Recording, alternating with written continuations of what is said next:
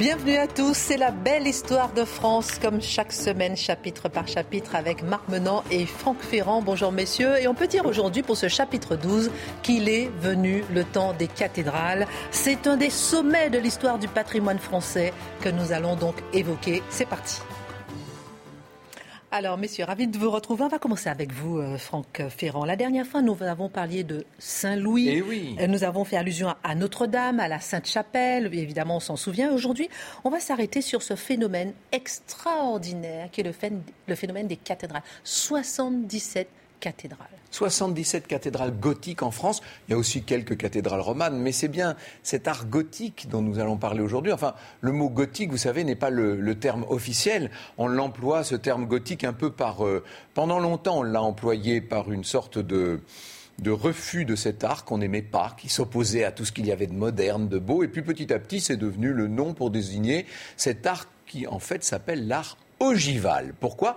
Eh Parce que c'est une révolution, une révolution extraordinaire, une révolution de construction qui arrive aux alentours de l'an 1100. On s'est rendu compte que, vous vous rappelez les églises romanes autrefois avec euh, leurs voûtes en berceau, avec leurs arcs en plein cintre, etc. Et là, arrêté là-dessus. On s'est rendu compte que lorsqu'on croisait deux arcs, on va faire ce qu'on appelle une ogive. Ça permet de répartir les poussées sur les angles, ça permet de, libérer les murs et d'avoir donc des murs qui deviennent plus minces, qui deviennent plus amples, qu'on arrive à percer de verrières. Bref, on va faire entrer la lumière dans les églises. Alors d'abord, dans un certain nombre de petites églises royales. La toute première, on est en 1122, c'est Morienval. C'est à Morienval qu'on a la première voûte euh, d'ogive. Et puis, petit à petit, on va voir ça s'installer dans un certain nombre de grandes églises, notamment l'abbatiale des abbatiales. Celle de l'abbé Sugère, qui était le conseiller des rois de France, c'est bien sûr celle de Saint-Denis. Saint-Denis est la première grande église gothique de France. Mais on va bientôt en voir d'autres de ces églises. Alors, les monastères ont déjà pour la plupart leurs grandes abbatiales. On vous a parlé de Cluny, on vous a parlé de Tournu, de toutes ces grandes abbatiales sublimes, etc. Mais en revanche, les villes, qui à l'époque sont en train de, s'agrandir, de s'émanciper, de se libérer de la tutelle des seigneurs, avec la création des communes, on crée des franchises, on crée des communes avec des bourgeoisies dans les villes, qui vont s'enrichir au contact de l'Orient. N'oubliez pas l'apport de toutes les croisades de ce point de vue. On développe le commerce, on va créer des foires un peu partout. Les bourgeoisies s'enrichissent, les villes s'épanouissent, et les évêques vont prendre leur revanche sur les abbés. Les abbés avaient leurs grandes abbatiales romanes. Les évêques vont avoir leur grande cathédrale dans un style nouveau. Pourquoi cathédrale? Parce que, je vous l'ai dit déjà, le nom du siège sur lequel s'installe l'évêque, ça s'appelle une cathèdre. Et donc l'église cathédrale, c'est l'église de l'évêque, tout simplement. Alors, ces cathédrales, on va les voir se développer partout dans les villes. N'oublions pas néanmoins qu'elles coûtent extrêmement cher et que ce n'est pas le revenu des villes qui, pour l'essentiel, va payer les travaux vertigineux des cathédrales.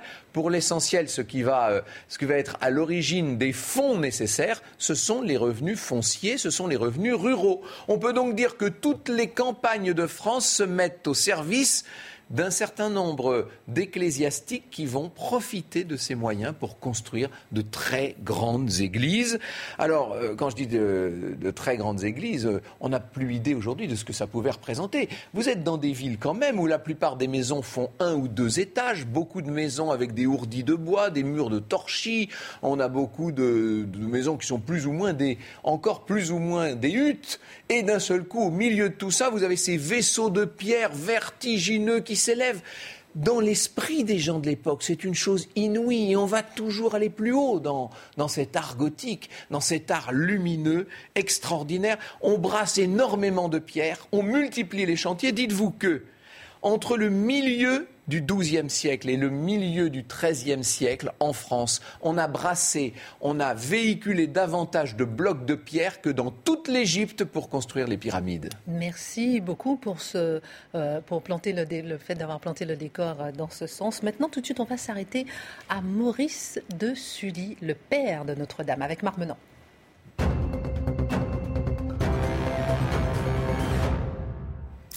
Alors on l'a beaucoup dit hein, il y a deux ans, au moment où la cathédrale a été victime de l'incendie, l'achèvement de la cathédrale s'est fait vers 1250. Euh, Mais on aimerait savoir, Marmenon, euh, tout savoir de ceux qui l'ont construite, avec quel matériel. Je ne vous cacherai rien. Ne me cachez rien. Leur motivation, tout de Notre-Dame. Comment elle a émergé Alors déjà, c'est un personnage qu'il faut bien situer. C'est Maurice de Sully. Oh, ce n'est pas un noble, la particule, elle est là simplement pour signifier qu'il est, né, qu'il est né à Sully. Et il nous fait penser à qui? Eh bien, souvenez-vous de Gerbert d'Aurillac, celui qui fut sacré pape sous le nom de Sylvestre II. C'est la même chose. C'est-à-dire que lui, il était petit berger. Notre Maurice, c'est le fils de paysan, théoriquement. Donc il y avait une ascension sociale au Moyen Âge, possible. Hein, eh bien voilà, si vous étiez... non mais parce que souvent, éventuellement, vous pouviez avoir le courage de demander aux moines d'accueillir dans leurs petites écoles votre rejeton. Et là, ben, on l'accueille avec un grand, grand plaisir. Et il se distingue. Il est remarquable, une vivacité et surtout un appétit, un goût de l'apprentissage. Il aime être en connivence, en compagnonnage avec les livres. Il se distingue tellement que lorsque l'adolescence euh, le fleurit, on l'envoie à l'université à Paris. Mais là, c'est un autre monde. Les aristocrates des aristocrates. il y a un jeune garçon, pas trop loin de lui, on ne sait s'ils ont eu beaucoup de conversations, mais toujours est-il que ce gaillard-là va remarquer notre petit Maurice, et c'est le futur Louis VII. Comme ses camarades, il est ébloui par cette, cette capacité à se distinguer dans tous les domaines, que ce soit les mathématiques, que ce soit la rhétorique. Il est tellement bon en rhétorique qu'il devient le maître des sermons. On aura et on a conservé aujourd'hui l'ensemble d'une année de ces sermons. C'est tellement magnifique que les curés eh bien, se dispensent de rédiger leur propre texte et il a, en quelque sorte, le, premier divulgue, fait passer des uns aux autres les textes qui leur permettent d'accrocher la foule. Il a le sens de la métaphore. Grâce à lui, soudain, on est en connivence avec le Tout-Puissant. Et puis, euh, bah, il monte, il monte les échelons. Et un jour, à l'épiscopat, l'évêque est décédé, la place est libre. Ah, il y a un concurrent. Le concurrent, euh, c'est euh, Pierre euh, le Mangeur. Ah, Pierre le Mangeur, un grand érudit. Alors on demande au roi de trancher, n'oubliez pas. Il l'a fréquenté, il sait cette brillance qui est la sienne. Alors il dit, pour les âmes, il faut prendre une personne qui est capable d'emporter les fidèles. Et en revanche, pour les, pour les élèves, eh bien là, en revanche, il nous faut une personne qui incarne le savoir, et c'est comme ça qu'il est choisi comme évêque. Et l'une des premières mesures qu'il prend, c'est l'émulation. À côté, à Saint-Denis, il y a cette cathédrale magnifique. alors qu'on est à de Paris. Cette de cette concurrence. Voilà, ah, ben voilà. Paris qui commence à, à, se développer, comme disait Franck. Alors vous avez la rive droite, sont les commerçants. La rive gauche, ce sont les étudiants. On, évoquera ça tout à l'heure. Voilà. Et puis, l'île de la Cité, il y a le palais du roi. Et puis, vous avez une première cathédrale. Assez formidable. Elle est flambant neuve, elle a été refaite. Bien, Maurice de Sully dit on oublie tout ça. Il nous faut construire le vaisseau qui sera le symbole de, je dirais, non seulement de cette immanence, mais aussi de montrer que Paris, c'est la capitale. ça, c'est pour la motivation. C'est l'attrait pour ce style nouveau. On, veut, on veut profiter de ce style, de cette lumière, en fait. Alors, le problème, c'est que l'île de la Cité, elle est surconstruite déjà. Alors, avec euh, des baraques en bois, c'est un peu de guingouin, les rues sont extrêmement étroites, et lui, il veut qu'il y ait un énorme parvis pour accueillir les fidèles. La première chose, on, creuse une rue, c'est la rue Neuve, afin que les éléments de chantier puissent aller de la Seine jusqu'à la construction. Et puis derrière, c'est-à-dire qu'on continue à utiliser la première cathédrale, et on va grandir par l'arrière. C'est ce que l'on appelle le le chevet, vous voyez, cette partie arrondie et qui ensuite va jusqu'au cœur. Et là, eh bien, c'est facile. Je peux poser une question? Oui. Est-ce qu'il savait déjà qu'il appellerait cette cathédrale Notre-Dame à ce moment-là? Oui. D'accord. Tout simplement parce que c'est dédié à la Vierge Marie. Et que non seulement, initialement, c'était déjà le cas, et lui-même, dans ses textes, révère énormément la Mère de Dieu. bon, alors je vous dis là, le terrain, il est vierge. Sur cette partie de l'île de la Cité, il n'y a rien. On plante des piquets, ça donne les structures. N'oubliez pas qu'à l'époque, on ignore tout de la géométrie dans l'espace. C'est la géométrie plane. Comment peut-on construire de tels monuments alors que mathématiquement, on ne sait pas faire les calculs. Eh bien, on appelle cela une épure, c'est-à-dire que vous tracez sur le sol. Là, quand c'est possible, parce que vous avez l'espace, vous mettez les points de repère. Et sinon, eh bien, à l'échelle, vous dessinez. Et puis après, à chaque profession, de venir en référence pour savoir comment elle va se comporter vis-à-vis du chantier. Il faisait une petite maquette, c'est ça? Des formes, ce qu'on appelle des, formes. Voilà et éventuellement sur le mur, vous gravez en plomb le schéma tel qu'il euh, sert de référence. Il y a plus de 80 métiers. Alors les plus prestigieux, ce sont ceux qui s'occupent des pierres. Il y a les maçons, il y a les gâcheurs de plâtre, et tout ça, il faut du matériel. D'où vient-il? Eh bien, des grandes carrières qui ne sont pas très loin. Si vous connaissez Paris, vous avez la rue Mouffetard, le, euh, quartier Maubert, c'est à quoi À 4 km de Notre-Dame, oui. Et la grande chose, il y a un petit cours d'eau, la Bièvre. Alors, on creuse dans les carrières, on sort d'énormes blocs, on les charge sur des bacs, et là, c'est aller jusqu'au chantier de Notre-Dame. Et chaque profession va prendre la pierre qui lui correspond. Car euh, là encore, il y a plusieurs formes de calcaire. En fonction de la hauteur, vous prenez une pierre voilà, de densité différente. On ne travaille pas l'hiver parce qu'il fait trop froid. En revanche, on a aménagé des loges là où les euh, faiseurs de pierre, si je puis dire, se réfugient quand il pleut et également l'heure de la sieste. Ils sont extrêmement bien payés car c'est un métier où on est considéré comme un maître d'art. L'architecte, il n'y en a pas, vous avez compris, c'est-à-dire qu'on a esquissé comme ça un plan, et celui qui est important, c'est le parlier. Le parlier, c'est celui qui accompagne l'architecte et qui dirige l'ensemble des travaux. Il parle plusieurs, euh, euh, je dirais, patois parce que les ouvriers viennent de toute la France. Ils ne se comprennent pas les uns les autres. Et puis il y a un vocabulaire extrêmement technique.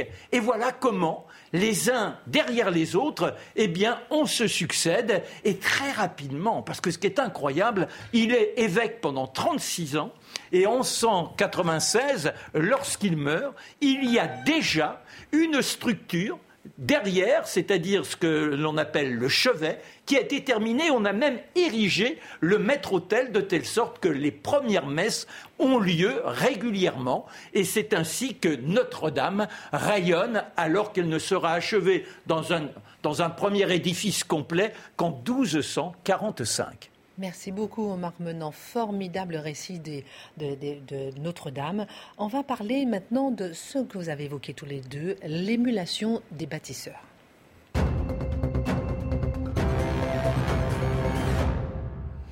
Ce XIIIe siècle est bien celui des cathédrales, on a compris, on en construit partout, toujours plus belles, toujours plus grandes, toujours plus hautes.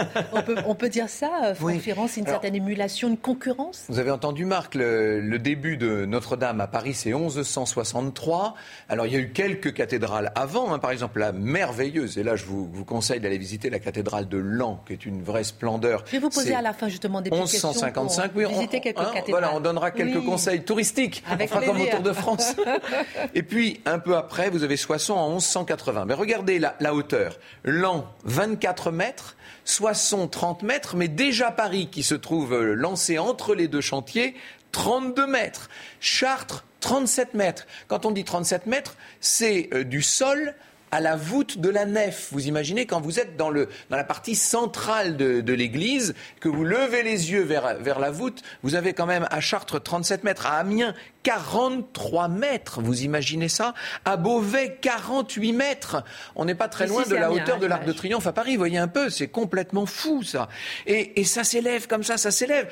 Jusqu'au jour où d'ailleurs à Beauvais... Euh, ça... Bah oui, à Beauvais, mais en 15... on voit ici à l'image. Alors, en 1573, parce qu'on avait été obligé d'arrêter les travaux. N'oubliez pas, quand les cathédrales, on commence à les ériger, on est dans une période de prospérité, une période de paix. Tout va bien. Mais malheureusement, on entre dans, quelques années plus tard dans la guerre de Cent Ans et là, tout s'arrête.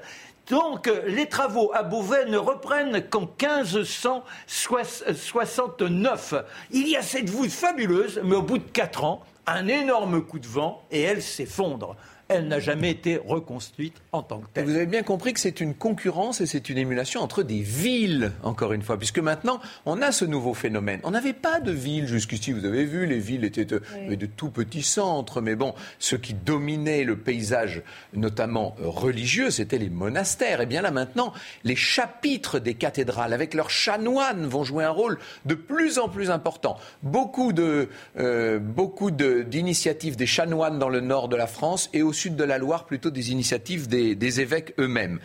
C'est Jean Favier. Jean Favier a dirigé les archives de France. Moi, j'ai eu la, chance de suivre ses cours à, la grande époque, si je puis dire. C'était un homme qui connaissait le Moyen Âge comme personne. Et il disait, je vais vous citer sa phrase parce que il disait la cathédrale, c'est la manifestation plastique de la fonction nouvelle des bourgeoisies urbaines dans la cité de Dieu. Tout est dit. C'est-à-dire qu'il y a effectivement la volonté d'amener Dieu au cœur de la cité, de faire de la cathédrale gothique l'équivalent terrestre de la Jérusalem céleste. Et tout cela se fait dans le cœur d'un tissu urbain avec des bourgeoisies qui sont à l'œuvre autour de, de, leurs évêques respectifs. Alors, pour revenir à tous ces exploits, Précisons, puisque nous avons euh, la, photo, de, la photo de Beauvais, c'est assez, assez, spectaculaire, que les arcs-boutants, vous voyez cette espèce de forêt de, de contreforts libres que vous voyez autour du chevet et du, et du cœur de Beauvais, c'est ce qu'on appelle des arcs-boutants.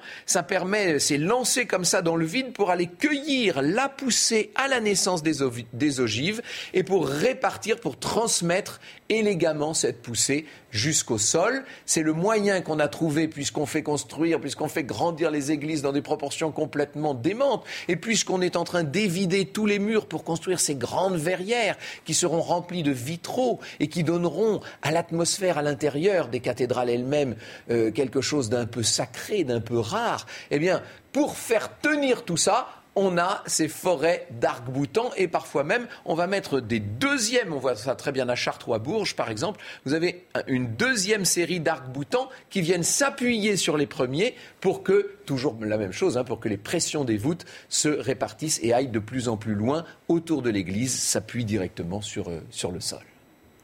Alors, ce qu'il faut savoir, tout à l'heure, je n'ai pas eu le temps de parler de la charpente, mais c'est essentiel, parce qu'il faut des quantités astronomiques, non seulement pour la charpente en tant que telle, mais également pour construire les machines dont on dispose, car c'est l'époque pour hisser les pierres. Elles pèsent parfois jusqu'à une tonne d'œufs. Alors comment? C'est pas un bras d'homme qu'on peut y parvenir.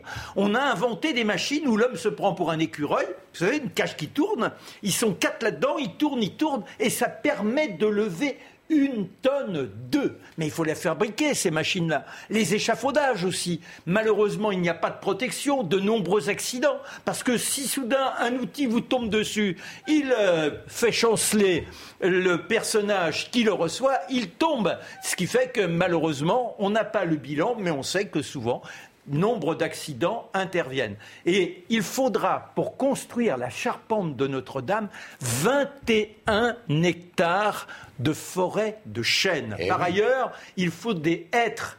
Pourquoi des hêtres? Parce que c'est pour euh, concevoir les vitraux. On a besoin ah de cendres de hêtres. Et tout ça est acheminé. Eh bien, on appelle ça du bois coulé. C'est-à-dire qu'une fois qu'on a tranché les troncs, pof, on les met à l'eau et Il suffit ensuite que le courant les porte jusqu'à l'endroit que l'on souhaite, et en l'occurrence au pied de Notre-Dame. Vous voyez pourquoi quand on a vu, hélas, et ça a été des images que nous n'oublierons jamais, quand on a vu brûler euh, cette charpente de Notre-Dame le 15 avril euh, il y a deux ans. Beaucoup ont suffoqué. Tout le monde a parlé de la forêt, on disait la forêt, parce que c'est une véritable forêt qui se trouve là-haut, si je puis dire, dans l'altitude, au-dessus de, de, ces voûtes, euh, de ces voûtes, de ces croisées d'ogives.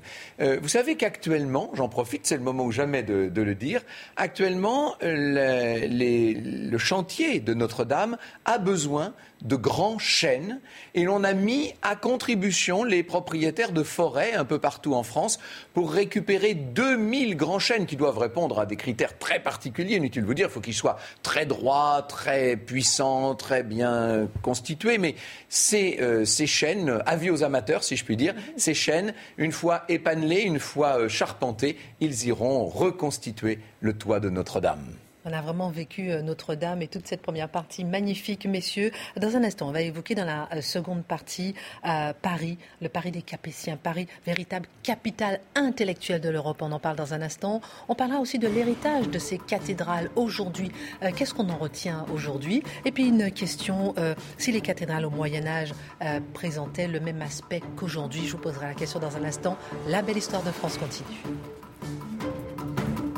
La belle histoire de France continue sur CNews avec Franck Ferrand, Marc Menant pour vous conter l'histoire de France, le chapitre 12, le temps des cathédrales. Il est venu le temps des cathédrales. Dans cette deuxième partie, on parlera de Paris, véritable capitale intellectuelle de l'Europe. On parlera de l'héritage, en fait, euh, que ces cathédrales nous ont laissé aujourd'hui en 2021. Et maintenant, messieurs, Marc Menant, Franck Ferrand, une question. Les cathédrales étaient-elles au XIIIe siècle telles que nous les voyons aujourd'hui? Franck. Alors nous avons la chance depuis euh, André Malraux et surtout depuis le milieu des années 80 d'avoir bénéficié de très nombreuses restaurations. Vous avez vu d'ailleurs que les cathédrales sont presque toujours en chantier. Hein. Vous avez toujours un morceau de la cathédrale qui est sous les, qui est sous les échafaudages parce qu'il faut entretenir ça constamment. Et malheureusement d'ailleurs sur les 77 dont vous parliez tout à l'heure, il y en a une quinzaine qui souffrent en ce moment de, ces grandes cathédrales françaises. Mais euh, c'est vrai que nous les voyons globalement en bon état. Moi, j'ai encore le souvenir, étant tout petit, d'avoir vu des cathédrales qui étaient encore toutes noires, très sombres. Là, maintenant, elles ont retrouvé leur blancheur étincelante. Mais dites-vous qu'à l'époque, on les faisait surtout, en tout cas toutes les parties sculptées, et notamment une grande, une grande partie des, des statues étaient multicolores, étaient colorées. Elles étaient, comme on dit, polychrome. C'est-à-dire que ces monuments devaient avoir quelque chose de très chatoyant, de très coloré, qu'elles n'ont plus, bien entendu. Mais alors que l'on peut voir, en général, nombre de cathédrales aujourd'hui. Euh, moi, je me suis rendu une ou deux fois à Chartres, mais c'est pas la seule. À Chartres, partout. Et, eh bien. Il y a les projections à partir euh, du mois de mai en général, pendant 5-6 mois, on a les projecteurs qui reconstituent la manière dont on pouvait percevoir à l'époque. Et à Paris, c'est dommage. les couleurs. Voilà. Les, 24 petits rois, vous savez, les révolutionnaires, ils manquaient d'instructions. Ils ont été. Ils ont tué les rois de Juda, oui. C'était les rois de Juda. Ça n'avait rien à voir avec les. Eux, ils ont cru que c'était les rois de France. Non, c'était les rois qui étaient censés, selon la tradition, être les ascendants de la Vierge Marie. Alors, euh, on, peut, on peut dire que cette technologie-là, ce qu'on appelle le mapping, hein, euh, qui a été développé par Scherzo, par Amaclio, bien sûr, par d'autres grandes sociétés, permettent d'avoir euh, une sorte de, vision neuve de, de, la cathédrale. Mais ça, c'est pour l'extérieur, c'est pour l'aspect multicolore. Il faudrait entrer dans la cathédrale. Imaginez tout ça d'abord sans un seul siège. Vous savez qu'au milieu du 19e siècle, on s'est mis à coller des, chaises dans les églises. Et moi, je fais partie de ceux qui pensent que ça a tué les églises. Quand vous entrez dans une église qui, pour une raison ou une autre, a été débarrassée de ses bancs ou de ses chaises, vous voyez comme l'église, d'un seul coup, retrouve toute sa plénitude. Sa plénitude, c'est beaucoup plus beau, bien entendu. Il faut imaginer les grands jubés qui, à l'époque, séparaient à la croisée du transept séparait la nef du chœur. C'est-à-dire ça faisait comme un grand mur sculpté extraordinaire derrière lequel, j'allais dire, se cachait le chapitre de la cathédrale. On ne voyait pas les officiants pendant, euh, pendant les messes. Euh, il faut imaginer également toutes ces petites chapelles adjuvantes avec les gens qui vont faire leur dévotion. On parlait, la cathédrale était un lieu de rencontre au Moyen Âge. On faisait beaucoup d'affaires sous le porche de la cathédrale notamment. Et puis vous aviez partout autour les échoppes des marchands. C'était une espèce de, de marché permanent. Tout ça était grouillant de vie, bien entendu.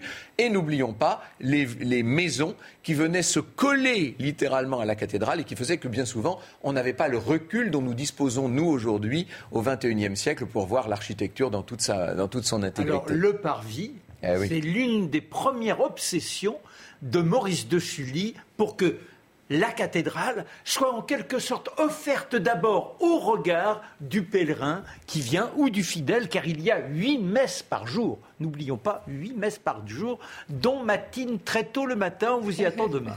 Avec plaisir. C'était une autre époque, effectivement. L'université de Paris, une autre époque.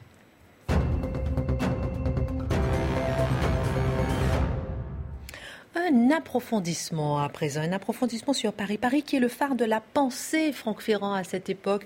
Euh, on peut dire que ça dure en plus deux siècles entiers. On oublie à quel point Paris était une capitale intellectuelle. Rappelez-vous nos deux rois, Louis VI, vous appelez le gros Louis VI, et puis le très maigre Louis IX, dont on parlait la dernière fois, Saint-Louis. Bien, entre ces deux règnes, entre Louis VI et Louis IX, donc en gros entre 1130 et 1270, Paris a été une sorte de plaque tournante des études dans toute l'Europe.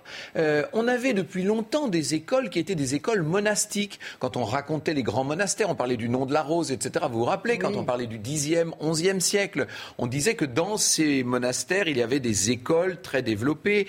Euh, on a développé peu à peu des écoles de chapitres, c'est-à-dire qu'on s'est mis à développer des écoles dans les cathédrales elles-mêmes. Ça a été le cas à Lens, ça a été le cas à Chartres, bien sûr, ça a été le cas à Paris. Alors qu'est-ce qu'on étudie dans euh, ces écoles? D'abord, on étudie ce qu'on appelle les arts libéraux. Ça, on n'aura peut-être pas l'occasion d'en reparler dans toutes nos émissions, mais c'est fondamental parce que dites-vous que des générations et des générations, on pourrait dire de nombreuses générations, ont été formées à cette. Euh, aujourd'hui, on a euh, maths, français, sciences. Vous savez, bon, à l'époque, il y avait. Alors, dans les arts libéraux, vous aviez ce qu'on appelait le trivium et le quadrivium. Alors le, trivium, c'était tout ce qui était les lettres, c'est-à-dire la grammaire, la rhétorique et la dialectique. La dialectique, c'est la capacité à débattre. Très important à l'époque. On passait des, après-midi entières à débattre. Imaginez Marc Menant au XIIIe siècle. Il aurait été l'homme le plus heureux. Ah, je regrette, et puis le quadrivium. Alors ça, c'est plutôt pour les scientifiques. Là, c'est l'arithmétique, la géométrie, la musique et l'astronomie. Ce sont les disciplines qu'on pourrait appeler, si l'on veut. qui appartient aux mathématiques. C'est considéré comme une des sciences mathématiques. C'est ça, ça fait partie du quadrivium. Alors, ça, c'est pour euh, l'époque où vous faites la faculté des arts. C'est, si je puis dire, l'équivalent aujourd'hui de la licence quasiment jusqu'à la maîtrise. Mais après, vous vous spécialisez et vous allez dans une des grandes facultés. Alors, ça peut être faculté de médecine, faculté de droit. Alors, quand je dis droit, il y a un peu de droit civil, mais surtout du droit canon. Et puis, alors, si vous êtes très bon, si vous avez fait toutes vos humanités, que vous avez passé tous les obstacles et que on remarque que vous êtes particulièrement brillant, pertinent, etc., vous irez peut-être dans la faculté des facultés, celle qui est beaucoup plus, qui toise tout le monde et qui regarde tout le monde de haut, c'est la faculté de théologie. Parce qu'à l'époque, bien sûr, les écritures sont la base même du savoir et c'est à la faculté de théologie que se constitue ce qu'on pourrait appeler l'élite. Alors, euh, tout ça, c'est construit petit à petit. C'est un peu comme les, corporations dont nous parlait Marc tout à l'heure, avec les tailleurs de pierre, ou les vitriers, euh, ou les plombiers, etc. Là, en l'occurrence, on va constituer un métier des gens qui vont apprendre aux autres, un métier d'enseignant. Et pendant longtemps, puisque les études sont extrêmement longues, les étudiants eux-mêmes ont des charges de cours, c'est-à-dire qu'on les voit enseigner aux plus jeunes, dans les arts libéraux justement. Et puis petit à petit, vous devenez un maître. Et quand vous êtes le maître, alors là, bien entendu, on attend de votre bouche que descende la vérité, que descende la parole, si je, puis dire.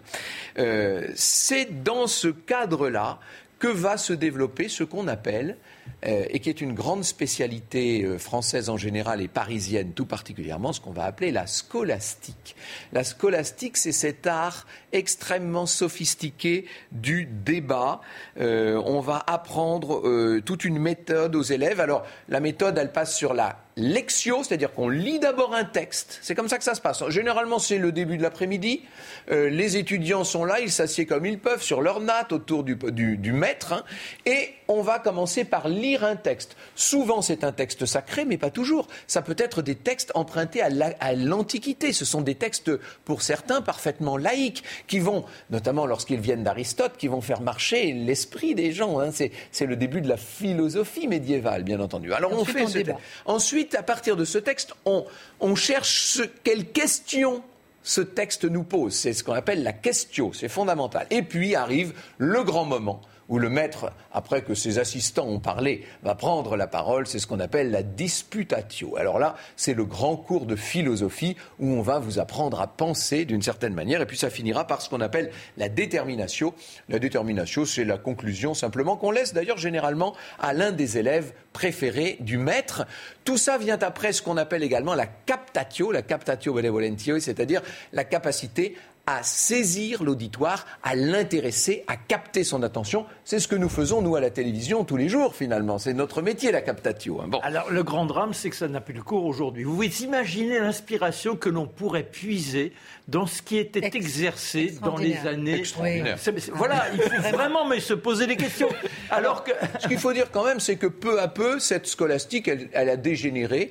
À partir du XIIIe et surtout du XIVe siècle, elle devient la, caricature d'elle-même. et alors, on, on, ne fait plus que citer des maîtres, on cite des maîtres citant des maîtres. Tout ça tourne en rond, ça devient complètement mort et ça perd sa force. Mais avant de perdre sa force, il y a eu la grande époque. Il y a eu la grande époque de Pierre Abélard, d'abord. Abélard qui va s'opposer à Guillaume de Champeau, parce qu'il y a des querelles à l'université. Vous savez, les étudiants font souvent la grève. Les étudiants font du chahut. Le roi est souvent obligé d'intervenir quand ils sont pas contents. Les étudiants. Ils faisaient déjà grève à ce moment-là. Ah, mais tout le temps, ils, font, ils passent leur temps à faire grève. Et alors, ce qui est extraordinaire, c'est que quand le roi n'est vraiment pas content et qu'il a, et qu'il a sévi un petit peu trop, les étudiants en appellent au protecteur de l'université qui n'est autre que le pape en personne. Et c'est un nouveau sujet d'opposition entre le roi de France et le pape. Bref, je vous parlais d'Abélard. Et parfois, la faculté finit par être fermée pendant deux ans. Ah Parce que le temps que tout ça se règle, oui, oui, oui. Eh ben, il n'y a pas que le chahut à l'intérieur des cours, il y a le chahut le soir dans, les, tavernes, vous voyez. Euh. et puis, et puis il, y a, quand même des grands débats. Quand je dis querelle, euh,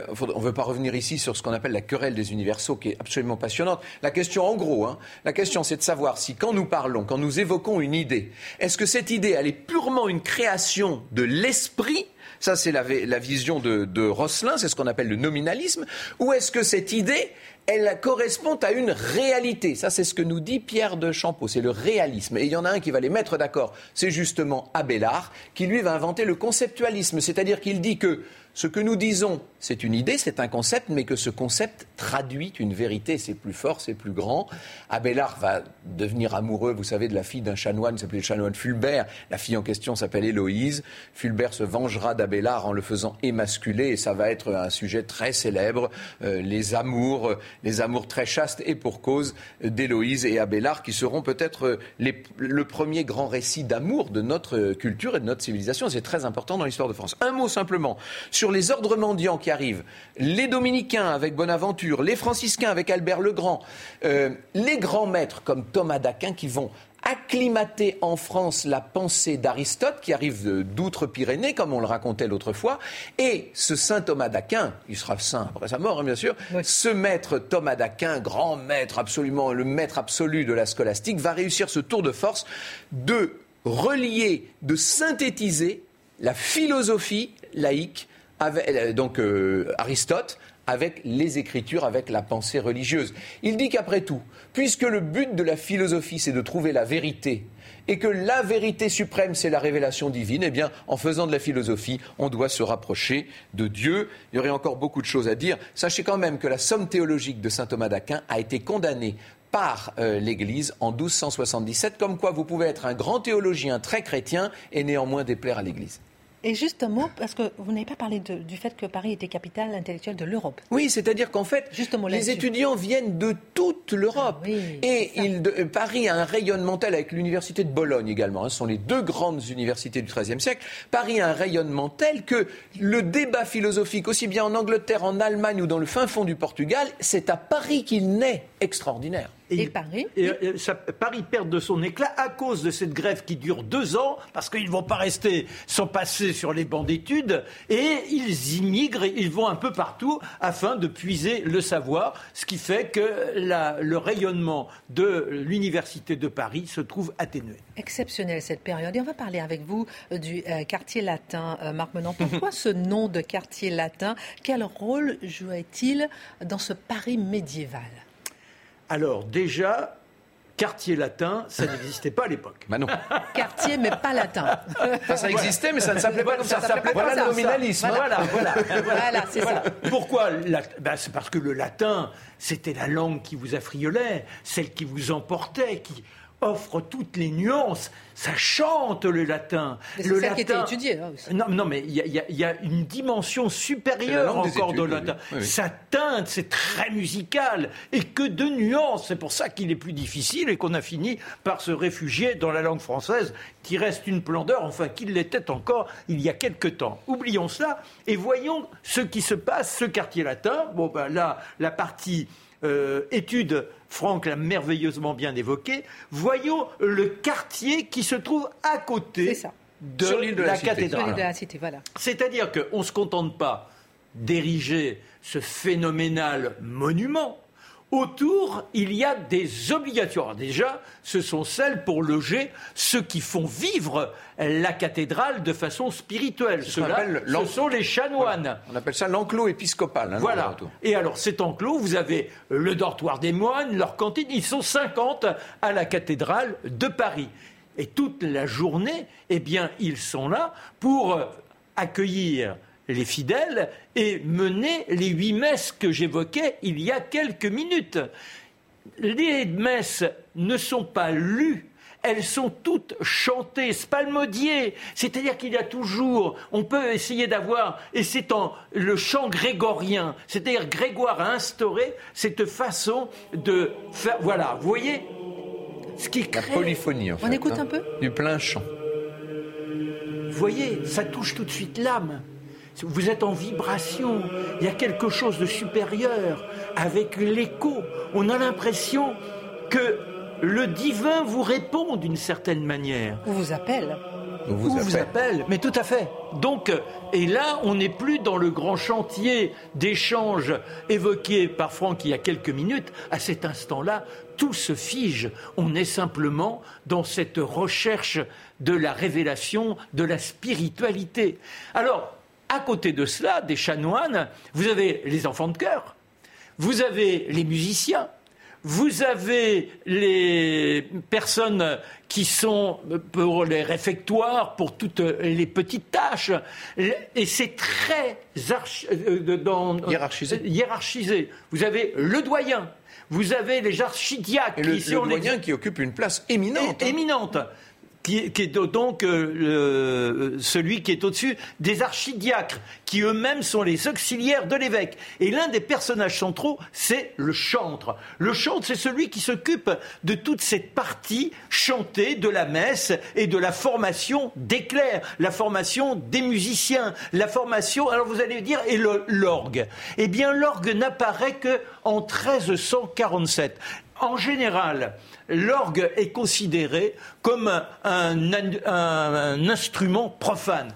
Les Grecs déjà avaient inventé l'orgue, c'était trois siècles avant Jésus-Christ. C'était des orgues hydrauliques, là. Voilà, voilà. Et en revanche, il prendra une importance phénoménale, et puis il y a les cloches aussi. Alors pour la petite histoire, sachez que la cloche, le grand bourdon qui s'appelle Emmanuel, avait pour parrain qui Eh bien, Louis XIV. Vous imaginez, à Notre-Dame, il a été sauvé. Il y a donc ce grand bourdon, Emmanuel, et qui appelle forcément les fidèles. Et c'est ce centre, je dirais, de spiritualité et ce centre de la matière grise qui anime l'ensemble de la cathédrale et des monuments autour. Il est venu le temps des cathédrales, mais il y en a deux parmi elles. qu'on chante, hein, j'ai l'impression. Il est venu le temps des cathédrales. D'accord. C'est parce que Marc Monon n'a pas chanté qu'on n'a pas trouvé le la. Mm. Mais il est venu le temps des cathédrales, et il y en a deux parmi elles qui restent célèbres, Chartres et Reims, et on ah vous dit pourquoi.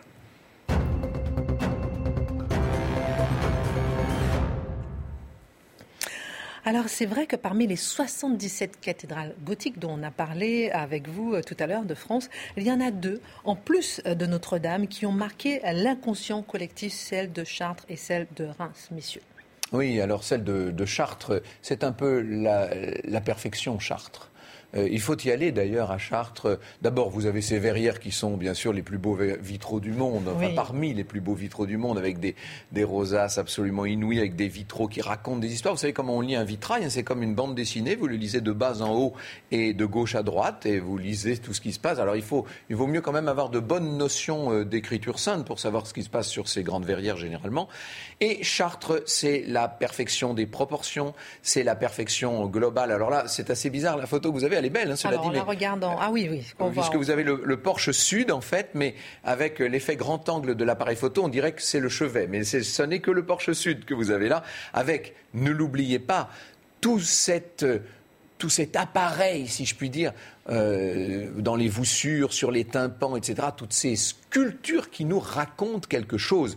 Les cathédrales sont des bibles de pierre. Et quand vous entrez dans Chartres, vous avez en quelque sorte une bible de verre. Et puis, si vous avez vu les restaurations qui ont été faites récemment à Chartres, on a repeint sur les murs eux-mêmes, sur les murs de pierre, on a repeint des fausses pierres qui d'ailleurs euh, sont faites avec un effet de proportion pour qu'on ait l'impression qu'elles soient, elles sont de plus en plus grandes à mesure qu'on avance vers le haut, pour que vu d'en bas, tout ça ait l'air absolument uniforme. Et le but, c'est de nous donner l'idée d'une architecture idéale. Une fois de plus, c'est la Jérusalem céleste, c'est la cité de Dieu qui se répand sur terre. Et puis, au centre de l'église, le fameux labyrinthe, hein, bien entendu, qui symbolise en quelque sorte le cheminement du fidèle lui-même dans toute son existence pour aller jusqu'à Dieu. Alors malheureusement, nombre de labyrinthes ont été massacrés par, par, les révolutionnaires. Regardons, non mais Chartres, juste un mot, c'est qu'on a le voile, enfin on dit c'est la relique, le, voile de la Vierge Marie, car il faut pour toute cathédrale une posséder des reliques. Et là, ce sont des reliques exceptionnelles. Et n'oublions pas qu'Henri IV fut sacré à Chartres. le seul. Le seul. Alors personne ne voulait parler de Reims. Ben si. C'est pour ça que j'ai parlé du sacre, parce que les autres sacres avaient lieu à Reims. Un petit mot sur Reims.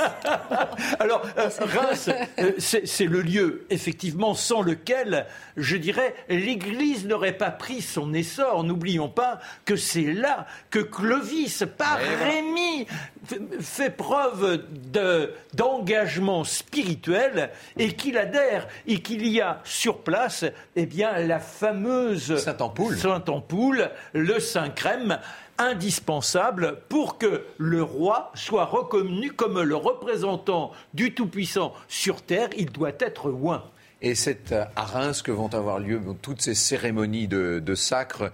Euh, chacune a, marqué sa génération d'une certaine façon. Reims, c'est la cathédrale, euh, c'est la cathédrale suprême d'une certaine manière, parce que du point de vue, euh, du point de vue de l'épure de l'architecture, elle est parfaite. Elle est très, elle est très symétrique, elle est très élevée, elle est, elle est de proportion idéale.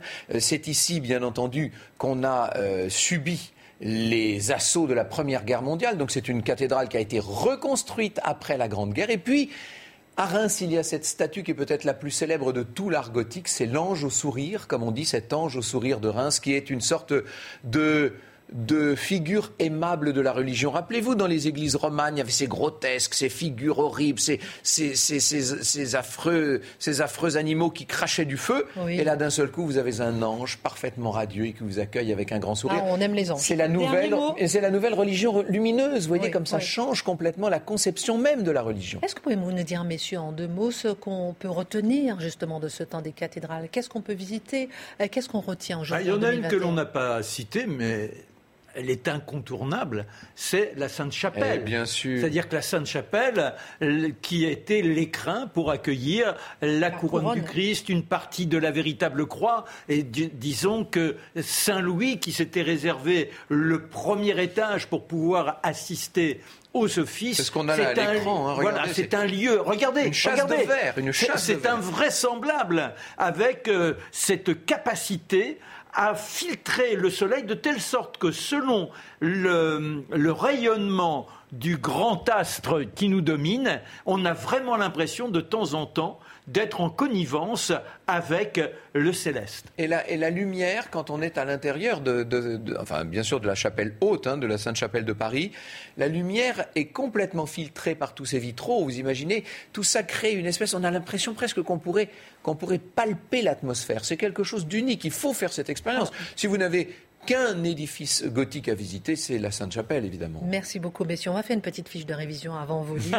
Alors, formidable. Attention, ma chère Christine. Alors, j'ai pris des notes. Premièrement, en France, en 1150, entre 1150 et 1300, les grandes villes se dotent de cathédrales immenses d'un style nouveau que nous appelons le gothique. Deuxièmement, euh, la hauteur, l'espace, la clarté, mais aussi l'arc brisé que vous avez raconté, la croisée d'ogives, l'arc-bouton en sont les marques distinctives. Mais oui. C'est un changement complet, c'est une révolution incroyable. Et dernier point, ce temps des cathédrales correspond à une époque de prospérité matérielle et de grand rayonnement euh, spirituel. De vos livres, messieurs, avant de terminer. Oh. vous, dites, juste un mot, un mot, Christine, parce que vous dites euh, prospérité matérielle et grand rayonnement spirituel. Oui, mais ce qui est terrible, c'est que juste après tout ça, vont arriver euh, la peste noire, la guerre de Cent Ans, les famines, les révoltes dans tous les domaines, l'effondrement du pouvoir royal à le XIVe siècle, dans lequel on ira dans les, dans les émissions qui viennent, sera nettement moins sympathique, il faut le dire. C'est la fin de la, du premier grand apogée de la civilisation française. c'est ce qu'on disait, c'est l'âge d'or. Comment euh, vivre une cathédrale? Comment vivre une cathédrale? Eh bien, il faut appeler le grand Victor, Papa Hugo, Notre-Dame. C'est extraordinaire parce que là, non seulement il y a la cathédrale qui est le personnage central, mais également vous faites une immersion à cette époque du Moyen Âge.